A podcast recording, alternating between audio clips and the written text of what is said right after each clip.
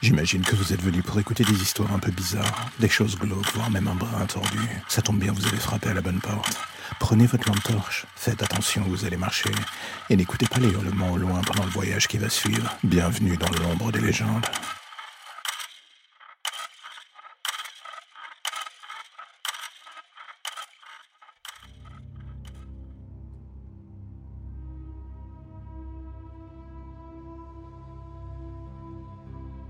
Ce matin, quand je me suis réveillé, la chose que j'avais encore en tête, c'était ce cauchemar, le même que je ne cesse de faire depuis des semaines. Je me vois mourir, massacré encore et encore et à chaque fois, de manière de plus en plus créative par cette chose.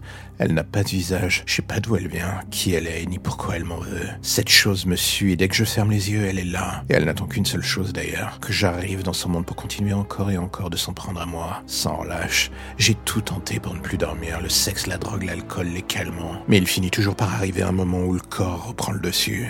Et là, c'est le drame, comme on dit. Le sommeil arrive et inutile de se mentir, on sait que ça va mal finir comme à chaque fois. Dès que j'arrive dans ce lieu, à chaque fois instable au niveau du décor, je n'ai qu'une seule chose en tête, survivre tant bien que mal, d'une manière ou d'une autre. Je contrôle rien de ce qui m'entoure. Cette chose utilise mes peurs, mes souvenirs et tout ce que je cache sous le tapis depuis des années. Tout cela pour me le balancer à la gueule d'un coup. Et vous savez quoi, 9 fois sur 10, ça marche. Je meurs d'une manière toujours plus dégueulasse. Et dans le fond, ce qui est le plus atroce là-dedans, c'est le fait de savoir que c'est un rêve, mais de ressentir cette douleur toujours plus sale sans pouvoir faire quoi que ce soit. Et lui, même s'il n'a pas de visage, il est là dans l'ombre à me traquer, à me tuer, il se nourrit de ma peur jusqu'à ce que je ne sache plus quoi faire, ni quoi dire pour passer le cap. De quoi d'ailleurs?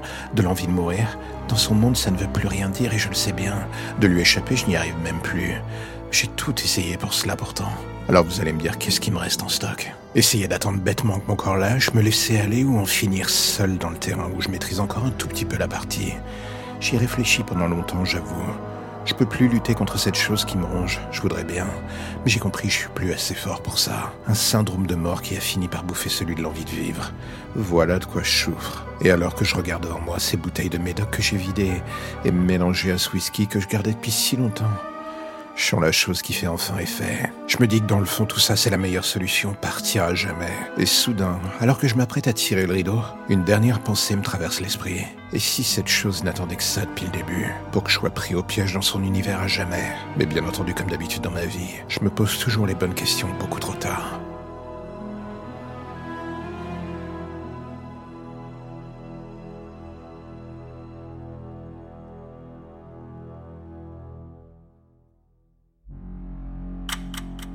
La lumière au bout du tunnel, voilà ce qui vous ramène enfin vers votre petite existence si tranquille.